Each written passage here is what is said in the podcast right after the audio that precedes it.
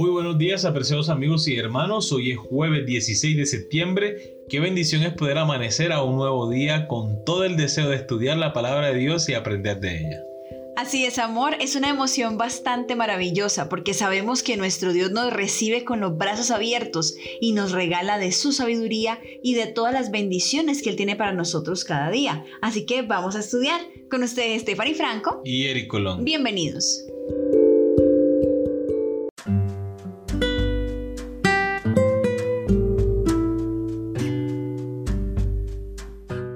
Una vía de doble mano, el título de la lección para el día de hoy. Y no tendré yo piedad de Nínive, aquella gran ciudad donde hay más de 120 mil personas que no saben discernir entre su mano derecha y su mano izquierda y muchos animales. Lo encontramos en Jonás capítulo 4 versículo 11, es nuestro texto para memorizar. Jonás parece ser más problemático de lo que es. Nínive era peligrosa, pero en la historia de Jonás los ninivitas no parecen ser el problema entiende el mensaje y se arrepienten rápidamente. Jonás, el misionero, parece ser el eslabón débil de esta historia misionera. En este relato Dios persigue a un profeta reacio porque sabe que Jonás necesitaba el viaje misionero a Nínive, tanto como los ninivitas necesitaban escuchar el mensaje del misionero. Vamos a leer el libro de Judas para contestar esta pregunta. ¿Cómo podemos conservarnos en el amor de Dios? ¿Qué significa eso? Judas, siervo de Jesucristo y hermano de Jacobo, a los llamados santificados en Dios Padre y guardados en Jesucristo. Misericordia y paz y amor os sean multiplicados.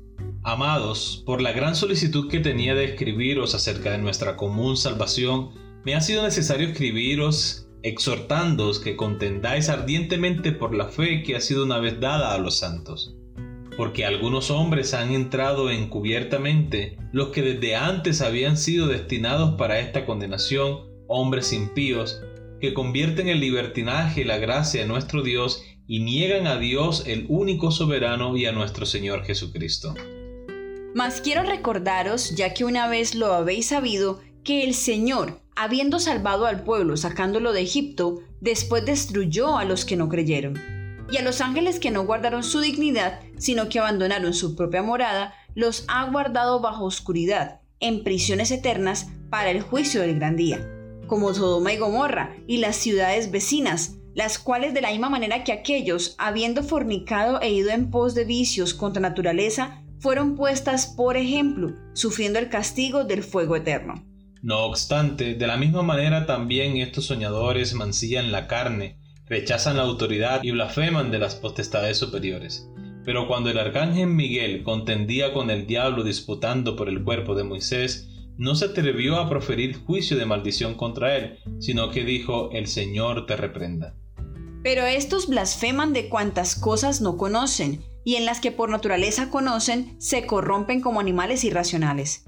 Ay de ellos, porque han seguido el camino de Caín y se lanzaron por lucro en el error de Balaam y perecieron en la contradicción de Coré. Estos son manchas en vuestros ágapes, que comiendo impúdicamente con vosotros se apacientan a sí mismos, nubes sin agua, llevadas de acá para allá por los vientos, árboles otoñales sin fruto, dos veces muertos y desarraigados, fieras ondas del mar, que espuman por propia vergüenza, estrellas errantes, para las cuales está reservada eternamente la oscuridad de las tinieblas.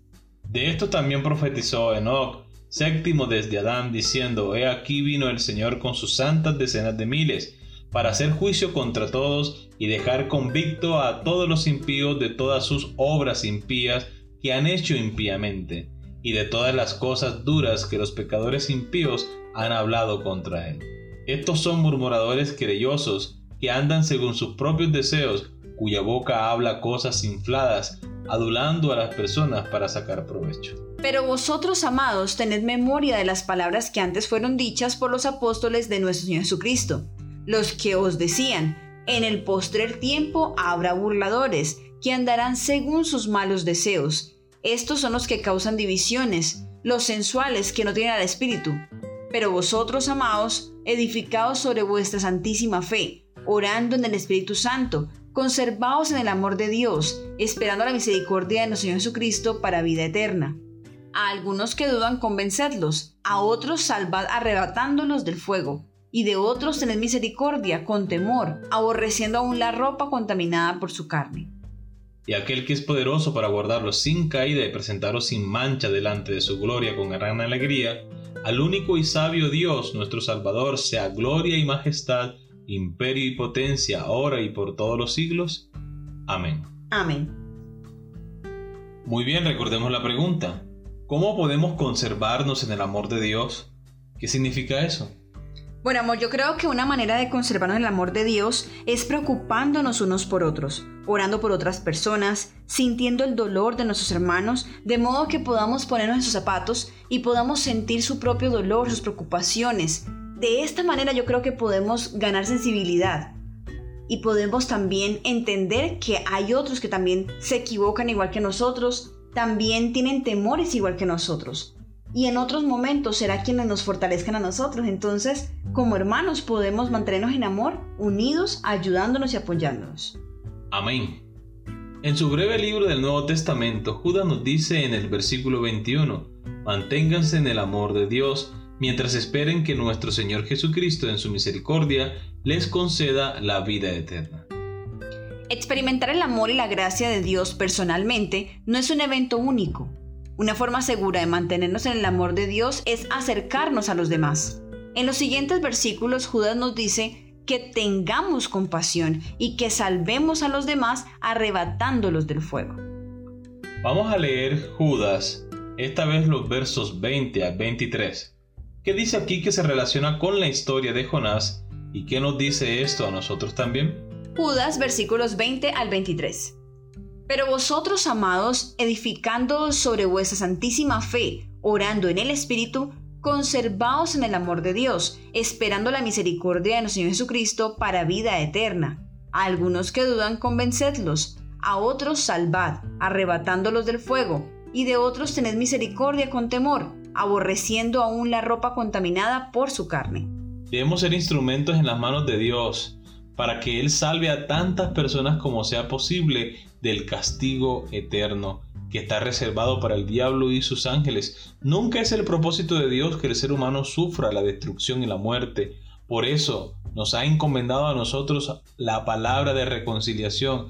Así como Jonás fue llamado a cumplir una misión que no quería hacer, muchos de nosotros también hemos sido llamados a una misión que nos cuesta hacerlo, que muchas veces no queremos, que nos da pereza, que sentimos temor, que sentimos miedo, pero igual hemos sido llamados por Dios a llevar este mismo mensaje de amonestación, de esperanza y amor a las demás personas. Amén. Dios llamó a Jonás para que fuera a Nínive porque probablemente él no había dedicado mucho tiempo a pensar en su relación con los asirios antes de este llamado en particular. Probablemente sabía que le disgustaban, pero no tenía idea de cuánto los odiaba o de los extremos por los que pasaría para evitarlos, incluso después de recibir el llamado. Jonás no estaba preparado para tener un nibita como vecino en el cielo. Jonás no había aprendido a amar como Dios ama. Dios llama a Jonás para que vaya a Nínive porque ama a los ninivitas y os quiere en su reino. Pero Dios también llama a Jonás porque lo ama quiere que Jonás crezca y se asemeje más a él mientras trabajan juntos. Dios anhela que Jonás halle el verdadero descanso que llega solo a tener una relación salvífica con él y al realizar la voluntad de Dios, que incluye acercarse a los demás y señalarles la fe y la esperanza que tenemos. Muy bien amigos y hermanos, hemos llegado a la pregunta final de la lección. ¿Cuánto tiempo dedicas a trabajar por la salvación de los demás? En un sentido espiritual, este tipo de trabajo, ¿cómo nos lleva a hallar el verdadero descanso en Cristo Jesús? Yo creo que la mejor forma de prepararse para tener un encuentro con Cristo Jesús en las nubes de los cielos es precisamente preparando a otras personas. Cuando nosotros nos disponemos a enseñar la palabra de Dios a otras personas, sentimos la necesidad de estar en constante comunión con Dios, porque estamos expresando su palabra, porque queremos llegar a las personas con el mensaje exacto de la palabra de Dios y por eso sentimos el deseo de orar, sentimos el deseo de estudiar, de prepararnos, de testificar y lo hacemos de una manera espontánea porque amamos a Dios. Amén. Muy bien, queridos amigos y hermanos, hemos llegado al final de la lección para el día de hoy. Esperamos que haya sido de gran bendición para ti como lo ha sido para nosotros. Y recuerda nuestra cita para el día de mañana con una nueva lección. Que Dios te bendiga.